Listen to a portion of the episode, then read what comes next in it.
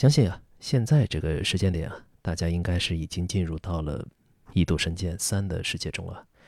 不过，作为旧世代的电台呢，咱们依旧会坚定的啊聊一些没那么没那么有时效性的话题。当然，关键也是我确实没有没有条件啊第一时间去玩啊，只好把它往后推一推。由于目前呢，这还是我的个人电台啊，所以说以后有什么新游戏相关的话题呢，我也应当会第一时间跟大家分享的。不过还是会从一位旧时代的玩家的目光啊，一位旧时代玩家的评价体系出发啊，为大家提供一些有可能会提供一些能够参考的信息吧。呃，说起这个，上次我提到了对于 Live Alive 它的重置啊，有那么一些失望。呃，主要是对它的试玩版的评价吧，嗯，但是啊，这个正式版，正式版中啊，毕竟有我之前最喜欢的一篇，就是《近未来篇》啊。这一篇呢，当我看到它的开场，看到呃铁皮大王，听到铁皮大王的这首歌啊，听到应该是 Jam 的 Jam Project 的那位那位大佬叫什么来着？影山影山浩轩对吧？听到他唱这首歌的时候啊，我还是。感到确实情怀的力量还是无比强大的啊！呃，一下就把我的对他的一些很多的负面的情绪啊，都给扭转了啊！我觉得，嗯，有情怀的玩家，你对于原作如果是喜欢的话，这一作还是包括后面还是有很多的演出，很多的地方会给你会心一笑啊，或者会给你一些内心非常强烈冲击的那种感觉啊，还是可以说不虚此行吧。所以说。虽然玩了试玩，我感觉画面的问题，呃，到正式版的还是有，但是，嗯，怎么说呢？以后出 PC 版的话，呃，有 Steam 版的话，不管是玩家也好，或者是呃 SE 自己也好，还是会出一些能够对画面有所优化的一些 mod 呀等等啊。我们到那个时候可以再看一下它的完全体怎么样啊。现在可以说整体的观感还是非常不错啊，只是细节还是有些问题。但是音乐还有之前我说的情怀啊、演出等等这些方面啊，我觉得确实是值回票价了啊，所以还是继续玩下去吧。在《异度神剑三》在玩《异度神剑三》之前，也是一个非常不错的过渡啊。虽然说现在确实已经发售了，《异度神剑三》的发售应该会打乱了很多很多朋友的这款游戏，肯定会让不少人废寝忘食的，好几天之内估计要把它打通。那么也希望大家能够。悠着点儿，注意一下自己的身体，也是可以少熬一点夜，也可以听着咱们的电台，呃，慢慢的入睡，好好的补充一下睡眠，然后起来以后再战。那么今天呢，其实想要说的一些话，也跟之前的《异度神剑三》引发的一些风波有一点点的关系，呃，就是关于《异度神剑三》的评分，好像是引发了一点点争议吧。这个争议不算很大，嗯，但也足以啊引起。我们引出我们今天的话题那，我想简单的闲聊一下关于游戏媒体还有游戏评分的一些话题。那从一个旧时代的玩家的眼光出发，去简单的说一下这两个话题。说起现在的游戏媒体，很多朋友感觉他们好像是名声很差，甚至有些声名狼藉的感觉，就是一些追逐流量密码、追逐呃。各种耸人听闻的言论，然后专业性也越来越差的那么一批人，然后在做游戏媒体，有这种感觉。但是在之前呢，在很久之前啊，我的感觉是游戏媒体，呃，几乎是绝对的主宰，无论是在意见方面啊，还是导购方面，都是可以说无可辩驳的权威的一般的存在。大家在从前的时候，我相信啊，很多朋友小时候啊，或者是青年时候。看像电子游戏软件、像大众软件这样的杂志的时候，几乎啊都会对里面的很多的说法可以说深信不疑，并且很可能他们在当时已经塑造了很多玩家当时的最开始的一些对游戏的认知。毕竟，当年的一个普通的玩家，他想玩到很多的游戏还是非常非常困难的。但是游戏编辑啊，当时的游戏媒体的游戏编辑几乎。可以说能做到游戏机全制霸，这个在现在很多玩家都可以做到的东西啊，在当时却是几乎是无法企及的一种奢望。很多时候，像电软对一些游戏的评价，大家也很难得到其他的渠道的印证吧。也只能是去深信不疑。当时的人也可以说是有两个评价体系，呃，一个是你周围的人啊，包括朋友啊，以及你买游戏的店的老板，还有这个店的常客，会形成一个圈子；另一个评价体系就是来自电软等等呃游戏杂志。当然，同时呢，很多老板本身也是电软的读者，甚至他会参考电软的一些文章啊、电软的介绍去考虑进货的问题等等。呃，所以因此可以说，当时的游戏杂志。可以说是受人尊敬的，然后大家都绝不会把它和现在的发米通和现在的 IGN 的地位所相提并论的，处在那样一个地位。我记得比较清楚的一件事情就是关于电软的，很久之前电软有一个关于 SFC 和 MD 孰强孰弱的一个辩论，不知大家还记不记得？就是应该是叶伟、张贤，当时是两位非常早期非常著名的。供稿人非常著名的电子游戏相关的供稿人写的一篇，呃，世嘉五代与超级任天堂这篇文章，发在了非常非常早期的，可能是电软还在 Game 集中营这个时代的时候，发在了那个杂志上。然后这篇文章可以说是当时的一个炸弹一样的存在，也是当时的流量密码。然后他一发表出来，我记得后面的好多期就是出现了很多读者，还有其他的可能一些相关的公告人啊。也在参与到了这个讨论中，然后不断的去讨论，呃，SFC 和 MD 到底是谁强谁弱。然后电软就发现了这一点啊，就开始好像有一些故意的进行引导。嗯，主要大家也都非常熟悉啊，就是电软的势力会偏向于世嘉这方面，而且偏向于世嘉这一篇啊，就是有个六七年吧，从九五年开始，呃，从 MD，呃，从九四年嘛，从 MD 开始一直。呃，支持到土星，然后支持到 DC，然后不断的支持它，直到呃，直到世嘉最终退出了主机硬件行业。可以说，电软当时的这一派的观点，就是当时的游戏媒体的这一派的观点。嗯，就不说它塑造了一批的世嘉迷，或者说一批世嘉死忠粉吧，但是它绝对在中国的世嘉粉、世嘉的游戏群体的形成这个过程中啊，起到了非常非常重要的助力的作用。就是一开始在 SFCMD 辩论的时候，观点好像还没有那么的倾斜啊。但是大家都知道一位非常著名的人物，就是天师的加入之后，那么也是整个势力的翻转开始变得更快啊。世嘉对于土星的支持的力度，想必不用我多说啊，大家也都知道，他对于土星上的游戏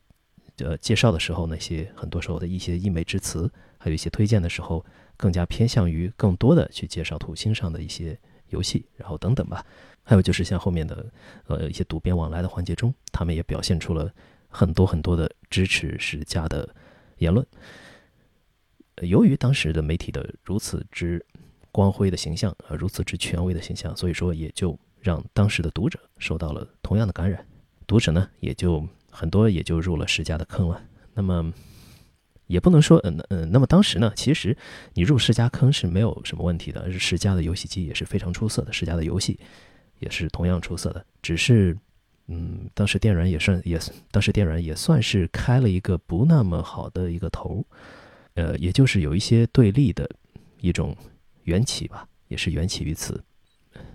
包括到后面论坛的很多的论战啊等等，很多的。呃，后面的呃不同派别的恩怨情仇啊，很多时候可能都来自于此。所以啊，这也是电软和当时的游戏媒体对于游戏玩家他施加影响的一个体现吧。那么，如果说电软是通过游戏媒体本身去影响玩家，那么大众软件，我觉得可能是走了另一条路啊。大众软件是有一些作为回声的一个感觉，因为它。所引导人们的目光的是他的龙虎榜，是他的投票。那么他的投票的来源是读者，也就是读者接触到了什么之后，读者会去进行投票，并且告诉其他的读者什么是好游戏，什么游戏我们应该更多的去关注。而读者会认为什么才是好游戏呢？大家可以想一想，其实读者没有太多的条件去接触太多的正版游戏。没有其他太多的渠道去获取，呃，当时的互联网的普及程度也非常的低啊，读读者也没有其他的渠道去获取哪些游戏才是好游戏这个说法。大家平时接触的最多的是什么？很多时候就会变成，呃，这位读者所吹捧的或者所愿意去投票的呃，这么一款游戏。那么什么是最多的呢？当然就是盗版率、盗版的量最大的。这是国情的原因啊，也是没有办法。当时的大众软件可以说和盗版的游戏的普及量，然后互相之间形成了一种反馈。更多的，你能在龙虎榜中看到那些被大家所熟知的高质量的游戏，还有被大家更多的所能玩到的游戏。除了盗版以外，当然更重要的一点是中文化。有中文的游戏，在当时可以说是与所有的游戏的数量比起来，可以说凤毛麟角。那么你有中文，就会更多的在中国的玩家社区中流行开来，那么也就会更多的受到关注。即便啊，即便你有中文，但是没有那么好玩。但是因为大家能接触到你，大家会去玩这个游戏，就会产生感情，就会对它的评价产生一些偏差，由此啊，也就会出现一些只在中国被很多朋友奉为神作，但是在其他的地方呢，可能就没有那么流行或者没有被太多人所熟知的一些游戏啊。在 GOG 上我们去看的话，也会发现有很多我们中国玩家可能比较熟知的、愿意去打高分的游戏呢，在 GOG 上的销量可能就没有那么的高。呃，我举个随便举个例子啊，就像是好比一个叫 Silver 的游戏，《银色幻想》，不知大家记不记得？这款游戏其实在国内啊还是挺流行的，因为它当时我记得是不光是新天地有四十九元的呃廉价正版，同时它也有非常流行的一个盗版的玩家的群体，然后各个游戏杂志啊等等也都对它有过介绍。但是 Silver 这款游戏呢，在国外却是一个相对比较冷门的游戏啊。如果你知道这款游戏，你甚至可以在社区里就跟别人吹嘘啊，我当年是玩过这款游戏的。那除此之外，当然还有很多的例子啊。因此可以说，大众软件它和电软都影响了一代人，可以说，但是他们的影响方式啊，我这里是想说是有一些不同的。电软更多的是从几位编辑的爱好以及几位当时比较重要的供稿人的爱好，以此为中心，以此为基点去发散的去影响其他人的。所以这个更多的像是一种真正的。权威的编辑的一种影响力，他们散发的影响力，并且真正的塑造了，或者说，呃，很大程度上影响了当时的玩家群体。而大众软件呢，同样作为发行量非常巨大的杂志，它更多的是作为一种回声壁、回音墙的一个存在，让更多的玩家去认识到了其他玩家手中、其他玩家心目中的神作，其他玩家正在玩什么，让更多的玩家去。呃，进一步的去了解这些游戏，然后形成一种反馈。所以说，它更多的不像是权威，而像是，而是游戏玩家自己在选举自己心目中最优秀的游戏。呃，所以说我是觉得还挺有意思的。这两个都非常的著名的杂志，呃，但是他们，但是他们所散发影响力的方式啊，似乎是有那么一点点根本性的不同的。因此啊，这里就把这个作为一个小小的感想吧，然后在这里跟大家聊一聊。以现在的游戏媒体跟当年肯定是有很大的区别了。这种区别的产生呢，我觉得已经是一个被大家研究的比较透的问题啊。我这里也只是简单的说说自己的看法。现在的大众呢，现在的玩家他不会再甘心被权威所塑造，你不会再去非常盲目的听信一位，比如说听信天师的说法，非常盲目的去看像当年的叶伟章贤的文章，你会去多方的求证。呃或者是也不去求证，呃，就仅靠自己的直觉或者自己的喜好去判断他们的说法是否是正确的，啊，不会再去迷信他们，也会就是心中会有一个更加坚定的一个自我吧，呃，这个一方面呢，也是呃自我开发、自我发掘，然后个人主义啊这些东西的盛行，也是在现在的互联网环境之下，每个人都可以有自己的发声的方式，有自己存在的方式的一个反应吧。我记得。之前看到一个撒贝宁，在当年的一个所谓的神预言的一个演讲啊，就是他当时好像是十几年前一个演讲中说，今后可能会有移动互联网兴起啊，大家每个人都可以当记者，每个人都可以拿起自己的手机，就可以开始直播，然后告诉大家呃我在哪里，然后观众朋友们大家看，然后我用手机就可以拍出一个新闻片给大家去看，所以说最大的那个权威。被消解成非常非常小的每个个体，他自己是一个非常完善个体的这样一个社会。这种风潮呢，当然在现实中也，我觉得也确实在形成。不过它的形式啊，跟我们所预想到的每个个体好像是不太一样啊。它变成了很多的小圈子，每个小圈子是自己的形成的一个茧房，自己形成的一个货银币，形成的一个同文层，然后它不会是每一个个体，呃，都非常的有非常独立的意识，但是会形成一些小的圈子去抱团在一起，然后他们的中间有自己的意识形态，有自己坚不可摧的外壳，其他的意识、其他的想法想要渗透进来是比较困难的，然后他们会去通过这种小圈子的价值观去拿这个价值观作为尺子。去衡量其他的东西的价值，那么你其他的一个媒体啊，随便一个媒体什么的，他的说法进来的时候，就首先要通过这样一个小圈子的一个滤波。你滤波之后，呃，它到底是一个噪音还是一个乐音？那里面的圈子的人自然会有自己的判断方式。第二个方面就是关于这个媒体的权威性消解的一个原因呢，我觉得也是比确实大家现在的选可选择性太太大了，可以说，呃，不管是你抱有几个。参数的呃意识形态的一个坐标吧，然后最后你把自己画到一个格子的时候呢，这个格子依然有足够多的文化产品供你去选择。假如你是某个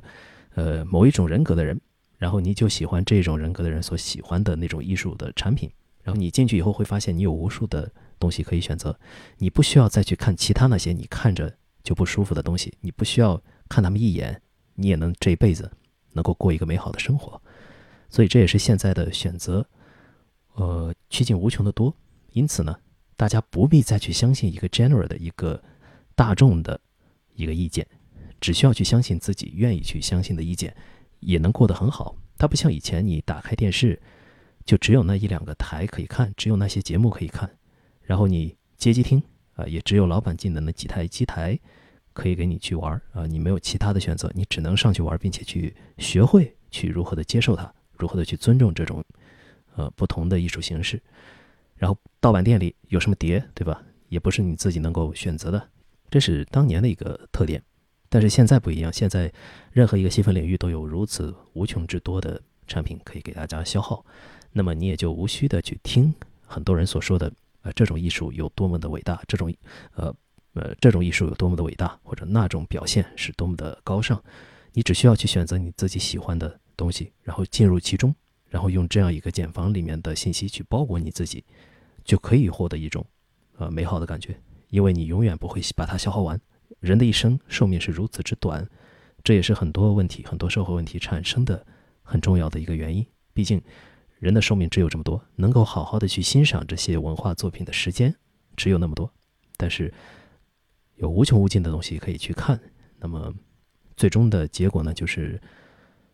真的，你只需要自己的评价体系，好像不再需要什么权威。因此啊，就前面的两个方面也都是说明了为什么媒体的权威性在当年是如此之强大的情况下啊，不管是从编辑的角度去建立的权威性也好，还是从读者的角度去建立的权威性也好，很多人真的就不用再去管这两种评价体系，只要他自己或者是他自己的小圈子中有合适的评价体系，那么他也能。过得很好。至于它是不是一个最优的选择呢？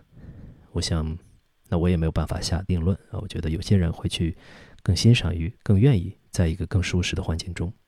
呃，去享受这些作品。因为毕竟啊，这件事本身在很多人的呃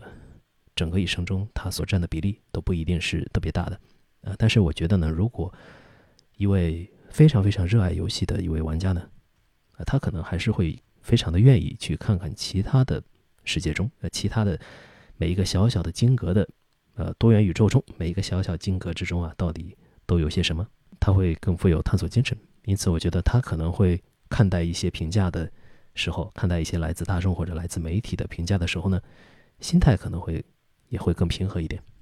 啊，这只是只是我的个人看法，不知道大家会选择成为哪一种人呢？你会更愿意在乎别人的评价呢，还是？更愿意自己形成一个自己的体系，然后进入一个自己更加舒适的圈子，去过一个舒适的生活呢？也欢迎在也欢迎大家在评论区中讨论一下。那么前面聊的是媒体啊，接下来我想说一个跟媒体分不开的一个话题，就是评分。呃，评分这个东西就非常的久远了。呃，很早以前肯定是各种文学的评论，后来出现影视的评分，然后就是游戏的评分。然后中国的杂志呢，我记得，呃，电软就有评分，电软好像是一个叫 Game Bar 还是什么的一个一个环节啊，就出现了一个评分的环节，也是类似于，好像是类似于日本杂志的评分的一个方式啊。呃，当然后来的 UCG 就不用多说了，可能大家都非常熟悉他们的，嗯，就那个评分的那个表格，也是非常非常像发米通的那种感觉。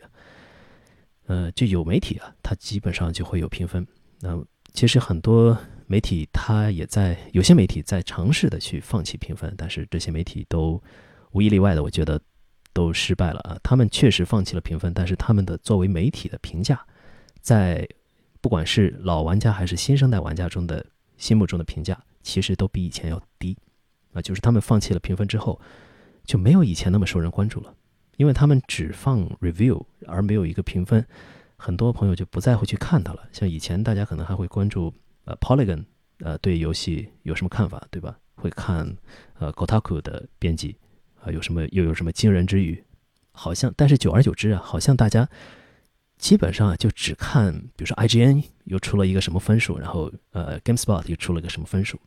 嗯，就它天然的不再会去吸引人的眼球，因此这些游戏媒体虽然它坚持不评分，但是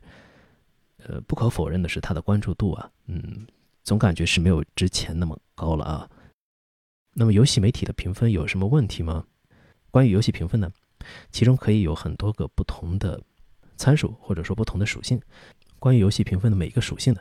也都可以有两个不同的看法，两个不同的观点。那你可以站在左边，也可以站在右边，也可以站在中间，两个连线中间的某个点上。那么我就大概的聊一聊，可能啊对这些游戏评分专业性，以及游戏评分它最终所反映出的那个东西是否有价值，对这些东西啊有所影响的啊十个不同的坐标啊，这个就是我之前的一篇帖子，我可以在。呃，我就在这里，在这个播客中啊，再跟大家呢也随便的聊一聊关于游戏评分的坐标呢。呃，第一个我想说的呢，就是评论家和大众，你更偏向于哪一边的评分？那评论家的意思呢，就是他之前他就是专门做这个的，他就是专门去评价游戏的。这位评论家可能是一位身经百战的玩家，然后他转了转行做了编辑，然后他可能是本来就是一位编辑，然后他。勤勤恳恳的去不停的去补习关关于游戏的各种知识，然后每次，呃，打完一个游戏，然后用他的一个评价体系，相对比较更接近于专业评论家的评价体系去评评去评分。这些专家呢，往往是有一定的理论知识的，同时也是往往有比较多阅历的。然后呢，他会用这种理论知识和阅历，对他自己原本可能没那么成熟或者说没那么高端的一些审美的意见。啊，进行一些修正。相比于一般人呢，可能会去多做这样一些事情。而大众呢，就不用说了，就是我们的每一位玩家自己，每个人有不同的阅历，每个人有不同的看法。那最终呢，会形成一个统计意义上的评分，或者一个统计意义上的一个意见。这个坐标的意思呢，就是你更赞同评论家的观点呢，还是更赞同游戏玩家形成的一个统计意义上的一个观点呢？那么这也是一个非常非常，其实啊是一个很根本性的一个问题啊。如果去深入的考虑的话呢，它可能会涉及到一些，嗯，比如说关于精英大众啊，关于什么，呃，比如说关于精英主义啊、民粹主义啊等等问题啊，这些就有些发散的一些太深了，这个就不再多聊了。但是我相信大家可能，但是我相信大家每个人应该有自己比较有道理的看法。呃，第二个坐标呢，我觉得是挺有意思的，就是。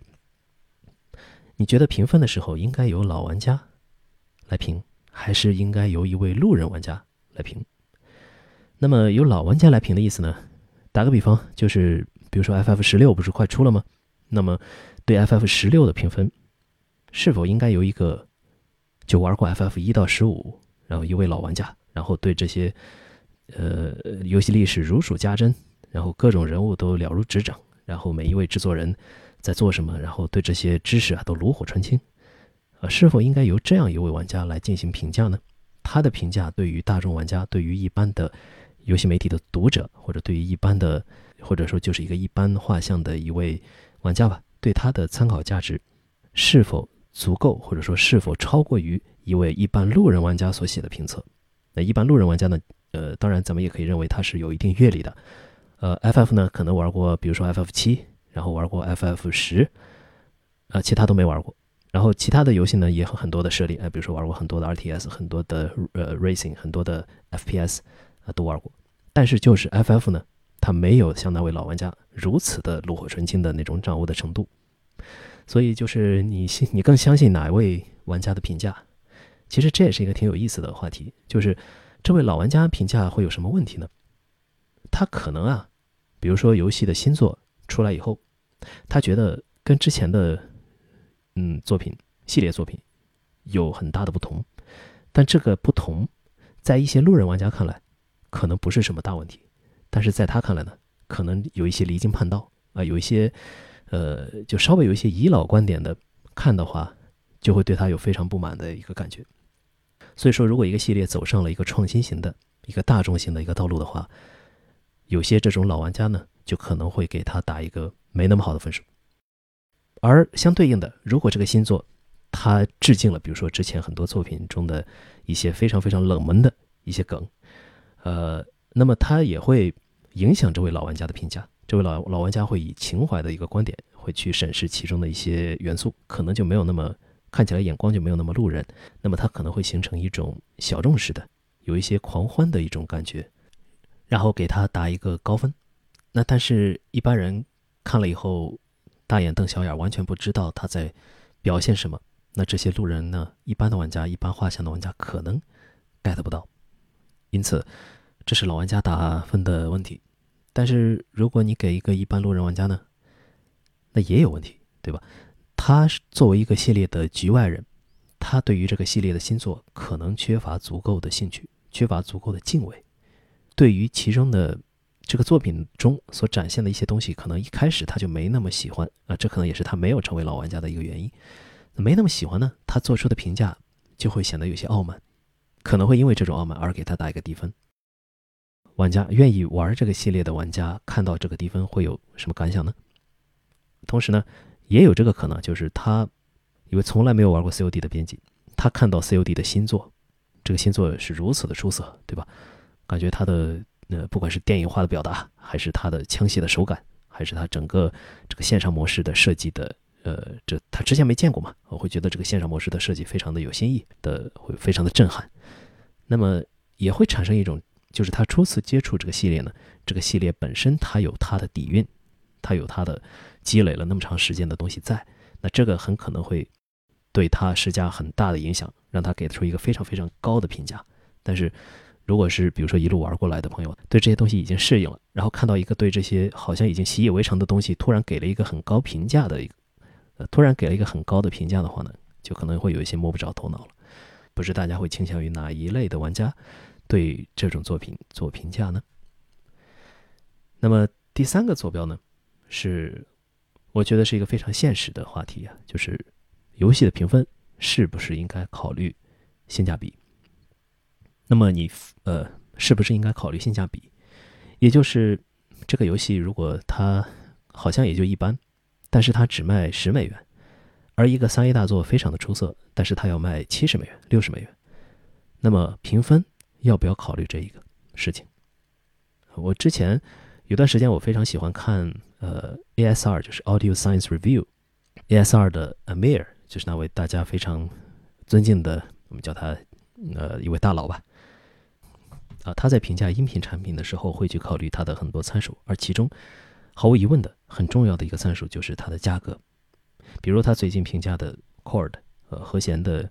一个 Deck。那么它的评价的参数其实还不错，啊还可以，但是呢，这个 deck 它卖一万四千美元，那简直像是疯了一样。那于是它的评价就不可能太好，对吧？所以说，呃，那他也就给他了一个非常差的一个评价，比他，那么很多时候你可以花比他低很多很多的价钱，然后买一个比他的参数要好很多的呃设备，所以说对他的评价就不会太高。对其他的消费品的评价呢，也是一样的。毫无疑问，一个消费品是否值得购买呢？肯定是跟它的价格是有关系的。但是我们在评价游戏的时候，能否将其单纯的视作一个消费产品呢？还是说你应该把它的艺术的价值，把它作为一个作品的价值，把它所反映的作者的思想的本身的这个价值放在你的评价体系中的更高的位置啊。因此，这个可以说它的本质就是关于它是一个消费品还是一个文化品的一个争论。那么和价格挂钩的话，很多时候它可能会显得更加实际啊。有些 Steam 游戏其实它的呃玩家的评价呢，肯定是跟它的价格是有关系的啊。玩家买了一个六块钱的作品，对他也不会有太多的心理预期啊，感觉打开玩了玩有有点意思，然后就可能会给他一个好评。但是如果你是卖一个全价的三百块钱的一个三 A 呢，那对他肯定他的要求会更高，就不能是有点意思就给给个好评了，就得是各方面的很多东西你都不能有扣分的地方，才才会给你一个好评。那要求必然就会高了很多。那跟价格挂钩呢，可以跟这种评价体系也可以更好的提供一种导购的服务吧。但是很明显的和价格挂钩呢，也有很大的弊病。最典型的一点就是它的实现很困难，你很难实现一个非常公平的、完美的和价格挂钩的评价体系。因为游戏它是会打折的，游戏它也是会慢慢降价的。那么你是否应该把打折和降价也考虑在评价游戏之中呢？打折以后游戏的评分是否应该提升呢？所以这就是一个非常不容易去实现的评分体系。啊，尽管它确实啊可以说有一定的道理，但是可以说完全没有办法执行。呃，五十块钱买的游戏买的。打了百分之八十的折扣的三 A 游戏，我们对它的评价肯定跟四百块钱买了以后对它的评价，嗯，多少会有那么一些不同。但是它是否应当纳入到评价体系当中，成为呃一个重要的影响因素呢？我觉得也是可以说存在争议的吧。那第四个坐标呢，就是我们应该采用一种相对的评价体系，还是一个绝对的评价体系？这个呢，只适用于有系列做的游戏啊，除了新作，在系列的作品中，如作为一个新作啊，它很多时候它可能是没有什么突破的，它甚至可能跟其他前面的作品相比，还有一定的退步。那么在这种情况下呢，它可能啊依然是同类的佼佼者，依然在同类的游戏中打遍天下无敌手。咱打个比方说，GTA 六，那么它出了 GTA 六以后。就只是假设啊，它相比 GTA 五全方位的退步，全方位退步了。但是呢，它还是非常非常强悍的一款游戏。它还是作为 GTA，它依然是，比如说是当年的大家玩过的感觉最好玩的游戏。那么它是否它的评分应该在绝对体系中依然拿到非常高的，比如说九十七分的高度呢？再比如说像宝可梦。那出了一个新作之后，大家总喜欢把它跟旧作相比啊，比较一下它有什么退步，有什么进步。但是无论它有什么进步，什么退步，它总是一款宝可梦游戏。你找不到第二个能够替代宝可梦的游戏，你找不到呃像它一样有如此完整的，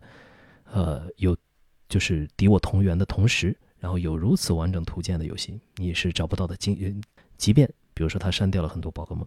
但是它依然是这方面做到最强的，对于怪物的设计，对于怪物的性格设计等等，你找不到能跟它相比的。那么它是否也应该，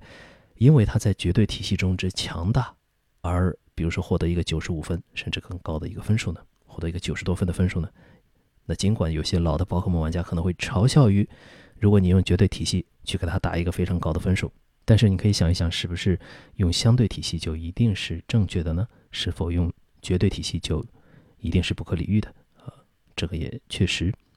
存在争议，对吧？那第五个坐标呢，就是游戏之外的要素是否应该计算在内？游戏外的要素包括什么呢？包括比如说这款游戏它是不是一个人开发的？它是不是独立游戏？还是说它是作为像是比如说腾讯出的啊一款几十个人的工作室出的冒充独立游戏的一个游戏？大家是否会平等的看待这两个游戏？是否会对这两个游戏平等的打分呢？我相信，绝大多数人其实是做不到的。大家会去考虑这些游戏外的要素，啊，会去同情和欣赏那个一个人做的游戏，哪怕是他有有些方面可能是非常的不完善，而腾讯的那个游戏呢，可能是非常的做的非常非常的呃精良，把啊，尽管这两个游戏售价可能是一样的，尽管玩家在其中，那可能他的感受也是，比如说是在一个制作精良的游戏中感到更好，但是在评价他的时候，依然脱不开这一层关系。那这个呢，也是确实会有一些游戏公司会去做这样一种包装的一个原因啊，就它确实是一个小型的商业开发团队做的，但是会给它一个看起来像是独立游戏的一个包装。那么现在呢，确实会有这种形式存在啊，这个可以说是一个典型的游戏外的要素啊，去影响游戏评分的一个要素了。那么其他的当然还有很多啊，不光是一个人的、几个人的团队等等啊，就是那种更加独立的独立游戏呢，也会更加的受呃游戏媒体的青睐。还有什么游戏外的要素呢？一个很典型的要素就是做游戏的人或者跟这个游戏有关的人。他发表过什么样的看法？他这个看法是否和你的政治观点所吻合？啊，是否是比如踏入了你的政治的雷区？那么这个方面是否应该纳入到评价游戏这件事情上？那这也是一个非常充满争议的议题啊！不光是评价游戏，在很多其他的作品中，我们也看到过啊，无数次的可以说看到过类似的事件的发生。那么它是否应该影响你的？呃，对一个纯粹的文艺作品，比如说它可能不涉及任何的意识形态表达，不涉及任何的思想的表达，只是作为一个文艺作品而存在的时候，他的创作者的言论，他的创作者的作为，是否应该会对游戏的评价体系产生影响？呃，这也是一个游戏外的因素啊，对吧？游戏外的因素呢，其实还是非常复杂的。比如说，看到小岛秀夫先生啊，看到他又平时不断的频频的出现在一些宣发的场面中。那有些朋友可能就有些烦了啊，怎么又是你啊？啊，小岛，你有没有在新建文件夹呀？如果他出一个新作，然后出来以后好像又没有那么一开始铺垫的那么好，没有大家期望的那么好，呃，可能这个时候就会出现一些反噬啊，出现一些宣发上的反噬。这个呢，当然也是游戏外的要素，因为它并不是游戏本身的素质所决定的。因此啊，这是一个非常复杂的问题。我相信大家在评价的时候都是脱不开这些要素的啊，只是。在这里提出呢，就是大家对这种要素它占的比例应该占多少啊？是否有一定的自己的偏向呢？下一个坐标是粗力度和细力度，呃，这个可能没有那么直观啊，我就举个简单的例子，大家就知道了啊，就是 Steam 的力度非常的粗，就它只有两个评分，一个是好评，一个是差评啊，就这么简单，一个一个推荐，一个不推荐啊，其实就是好评和差评。那么有些游戏媒体像呃 Eurogamers，像呃一些像 Polygon 等等，它有一个三阶的推荐模式，就是 Essential 就是必玩，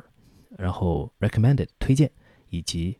就是没有这个标志的，就是不推荐啊，这三个档次，那其实就是三分制啊，三分、两分、一分，那它的力度也是很粗的，因为它只有三分。呃，有些媒体呢可能是五分制啊，五颗星，有些媒体是十分制。啊，这个十分制现在应该是非常流行的，包括 IGN 也改成了十分制。啊，IGN 呢，它改了两次，其实它中间，呃，原来呢是，呃，可以打，比如说像九点三分啊，像呃八点七分这种分数的，啊，它是个呃可以说是一百分制的一个力度系统。那么后来呢，它改成了可以打零点五分啊，我记得是，呃，就是你只能打，比如说八点五，然后九啊九点五，只能打这种分数，它就变成了一个二十分制。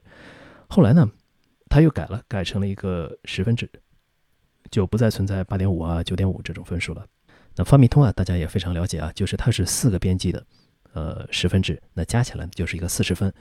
呃，但是由于呃这些编辑呢打分，它不太可能打真的打非常低的分数啊，所以说所以说啊，就导致了呃，比如说三十多分，呃，三十二分到呃三十六分吧，就非常的扎堆，然后很多游戏都可能都处在这个区间之内。所以也就导致了它它在这个区间内差一分，可能啊就是一个非常天翻地覆的一个差别，也就导致其实发米通的力度呃没有那么的细啊，也就是这些不同的媒体、不同的平台，它选择了不同的力度去进行评分。如果是一个统计意义上的东西，像 Steam，其实它的影响没有那么大，因为呃它通过好评和差评呢，它还是能计算出一个比如说百分之九十二点五啊等等这种推荐率的。但是呢，对于一些游戏媒体呢，它只能打一次分数，像呃 Polygon、像 Eurogamers，呃，它只能打一个 Essential 或者是 Recommended，它的影响就非常的大。是否应该把一个游戏画的那么细，呃，画成一个好像可以进行全序比较的用用一个实数啊，或者说用一个有理数去表达的一个分数是否应该画的这么细呢？可以说具有争议性的一个话题。呃，很明显啊，很多朋友最终看的 MC 的评分是一个细粒度的，因为它也是一个统计意义上的一个东西，所以也就导致了什么呢？大家愿意去比较 MC 的分数啊，尤其是不同的游戏，甚至是不同类型的游戏呢，有时候也愿意去拿来比较他们之间的分数。像大家会把像《石之笛》啊、《马银》啊这些游戏跟一些 RPG 的游戏等等啊去比较分数啊，我觉得这个是，呃，可以说这种不同类型之间的比较，呃，没有太大的比较的价值啊。但是由于这个分数的细腻度呢，导致他们之间好像是存在一种呃关系，因为毕竟比如说九十七就是大于九十九十二嘛，它之间是完全可比的，那么也就会导致很多的社区之间的一些争论吧。而如果是比如说他们都处于 essential 这个级别啊，好像都是同一档的，在一个粗力度的一个比较的环节中都在同一档的话，也就会比较的降低一些啊，这种互相之间的争吵也会降低一些玩家之间的对立吧。呃，同时呢，也在评价的时候呢，对他的评价的压力也没有那么大了。毕竟，呃，比如说对一个人啊，什么是九十三分呢？什么是八十七分呢？他其实没有真正的一个。对他一个完整的对应的一个词去描述他，他只能是心中有那么一个模模糊糊的感觉，应该给他打八十七，或者应该给他打八十八。但是当时是一种什么感觉？给了他八十七、八十八，是否真的有那么准确？是否真的值得去记录你的如此微小的一种情感的变化呢？啊，这也是存在争议的啊。所以说，细力度啊啊当然是有问题的。那粗力度呢，当然也有它的问题啊。比如说，呃，像发米通就是这样，因为有很多的游戏它都。局限在它扎堆在一个三十二到，比如说三十六的分数，也就导致它的分数的评价呢，好像变得没有那么的有意义了啊！就你如果都打同样一个分数，你像比如说像 Polygon，呃，如果你都给他一个 recommended，那么大家对看看到它以后好像没有那么大的参考价值。就如果都是 recommended，那我那他们之间有什么区别吗？呃，我应该选择一个哪个游戏呢？呃，玩家看了以后呢，可能还是。呃，就如果你按照一个导购的，或者是一个对它有比较精确评价的一个期望去看它的话，可能会觉得，呃，它的实用价值没有那么的大啊。因此，粗力度和细力度也都是有各自的问题的，嗯，也是一个存在争议的一个话题啊。下一个问题呢，其实是比较简单的，我就随便带过了啊，就是评价游戏的时候是否是否应该平台相关啊，是否应该和平台挂钩？呃，我们都知道 MC 它其实呃就是 Metacritic，它是。把不同的平台分在不同的评分体系中的啊，你像游戏的 PS 四版是一个评分，呃，游戏的 Xbox 版是一个评分啊，就这样以此类推。大家引用的时候，其实还是会引它的最高分的，那这样也就会产生一些问题，就是大家在一些没有那么好的平台上玩的时候，它的体验可能会产生非常天差地别的区别。最为明显的，可以说毫无疑问就是《赛博朋克2077》。呃，这款游戏呢，在 PC 上，在一个显卡和 CPU 配置还可以的 PC 上呢，它的游戏体验跟在 PS4 上、跟在上一代主机上的体验可以说是天差地别的，可以说完全不是可以用同一个分数去形容的体验。那因此呢，这种情况下，呃，对它在不同平对它在不同平台上的分别的评分又显得非常的重要了啊。但是这款游戏它能达到的。极限或者是它的上限，又确实是一个，就是可以用一个可以说可以用一个相对比较高的分数去形容的一个上限。那比如说，它跑在一个更不怎么样的硬件上，跑跑在一个智能冰箱上啊，跑在一个呃，你随跑跑在一个十年之前的电脑上，那它的分数必然不会太高。那你给它打如此低的分数，呃，对它好像也没有那么的公平。那因此，呃，这个呢也是中间存在一个度的啊，大家应该如何去？把握它，游戏的不同平台的差距啊不会那么的巨大啊，但是在我们真的要给它确立评价体系的时候，呃，很明显这也是要考虑的一个问题。那么坐标八呢，就是售前评价还是售后评价？之前的《最后生还者二》它的评分呢，掀起了一个对于售前评测的合理性的一个批判的一个高潮啊，不知大家还记不记得？但是好像也就那一段时间。对这件事有一些讨论，在那之后呢，还是照干不误啊。所有的媒体还是都会延续了售前评价的这样一个这样一个体系吧。那么，售前评价是不是合理呢？嗯，大家会对它的腐败，对其中的腐败产生一些疑问，对吧？售前它就不可避免的，这些游戏是由媒体拿到了这个厂商的送测，它才能够进行售前评价的。所以说，对于一些有一些垄断性地位的厂商，比如说御三家，那他就有可能会去拉一些黑名单，有可能对一些小媒体啊，比较小的媒体去拉一些黑名单，那这些媒体可能就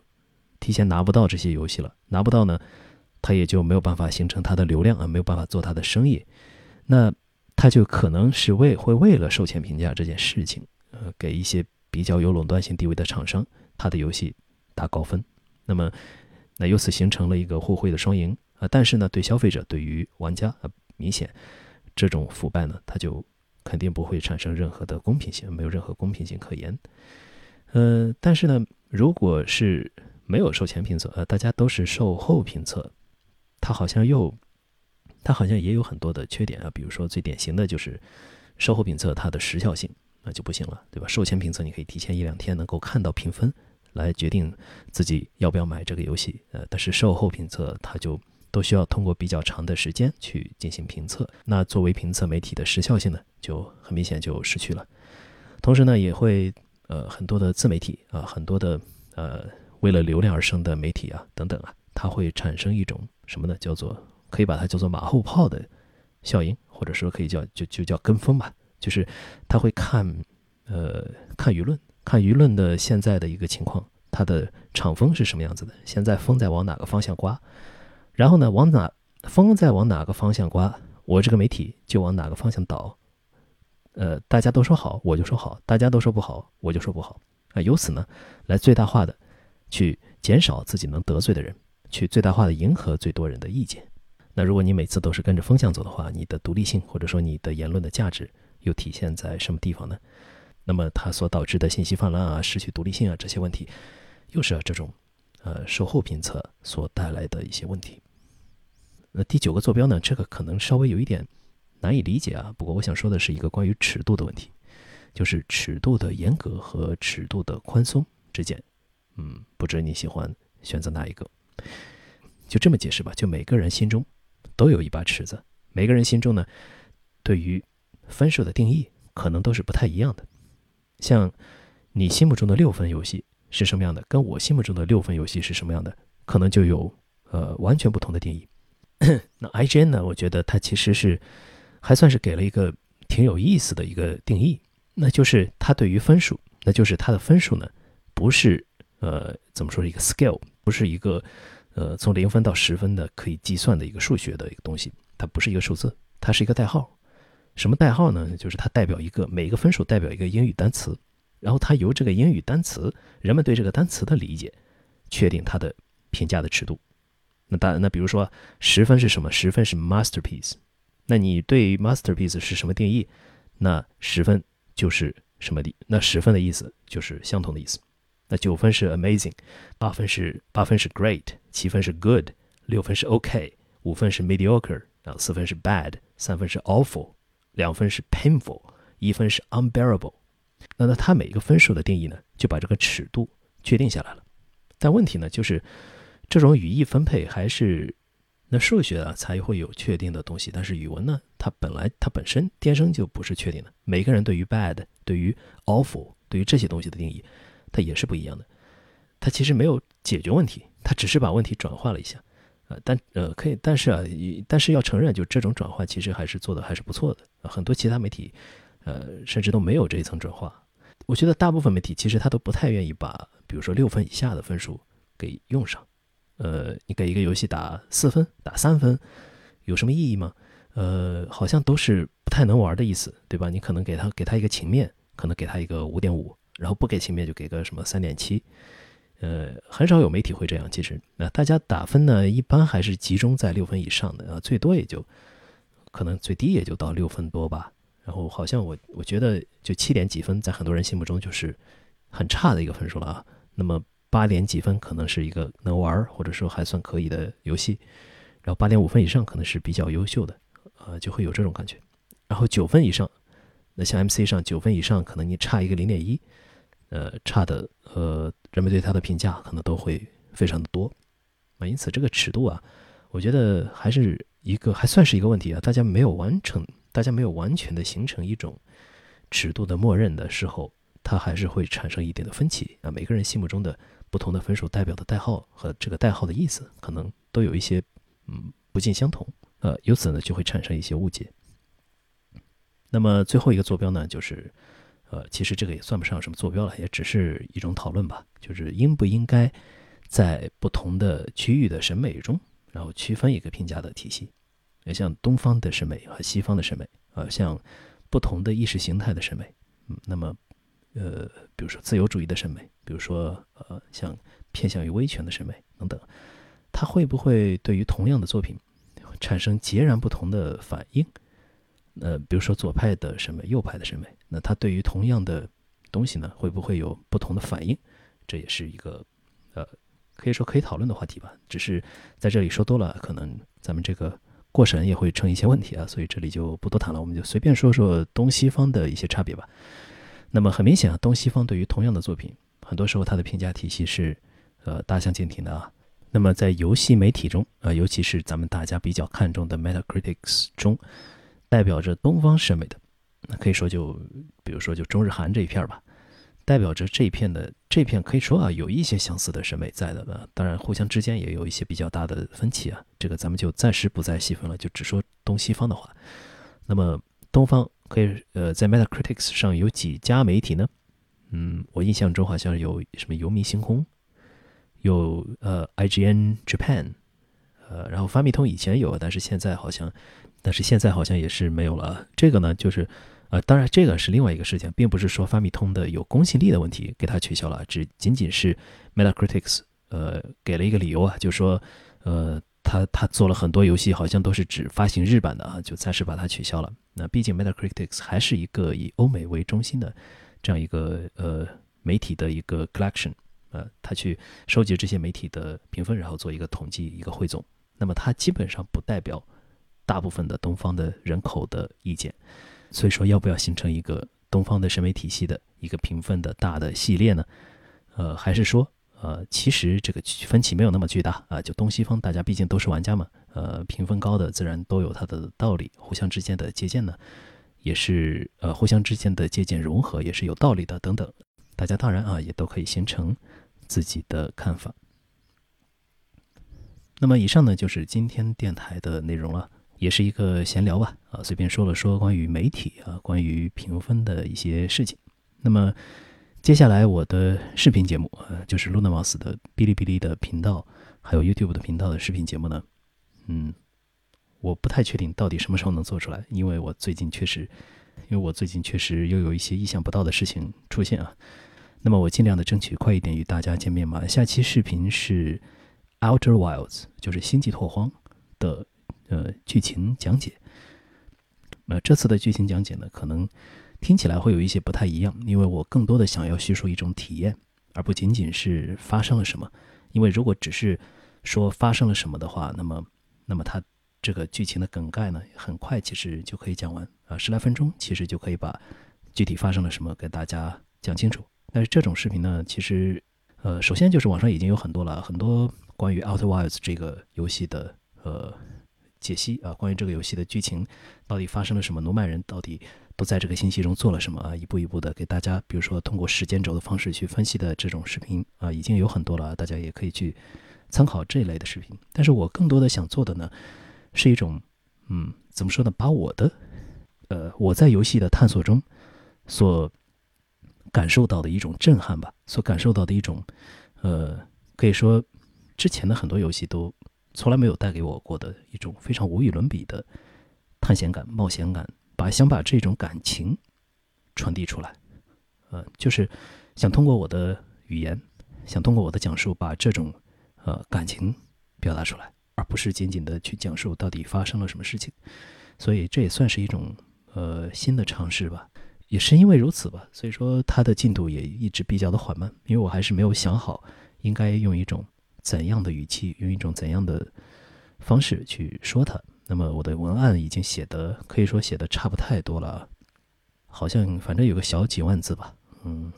我估计啊，可能是下期的音频节目，下期的旧时代电台先跟大家再见。那么也希望大家在《异度神剑三》的世界中旅行愉快。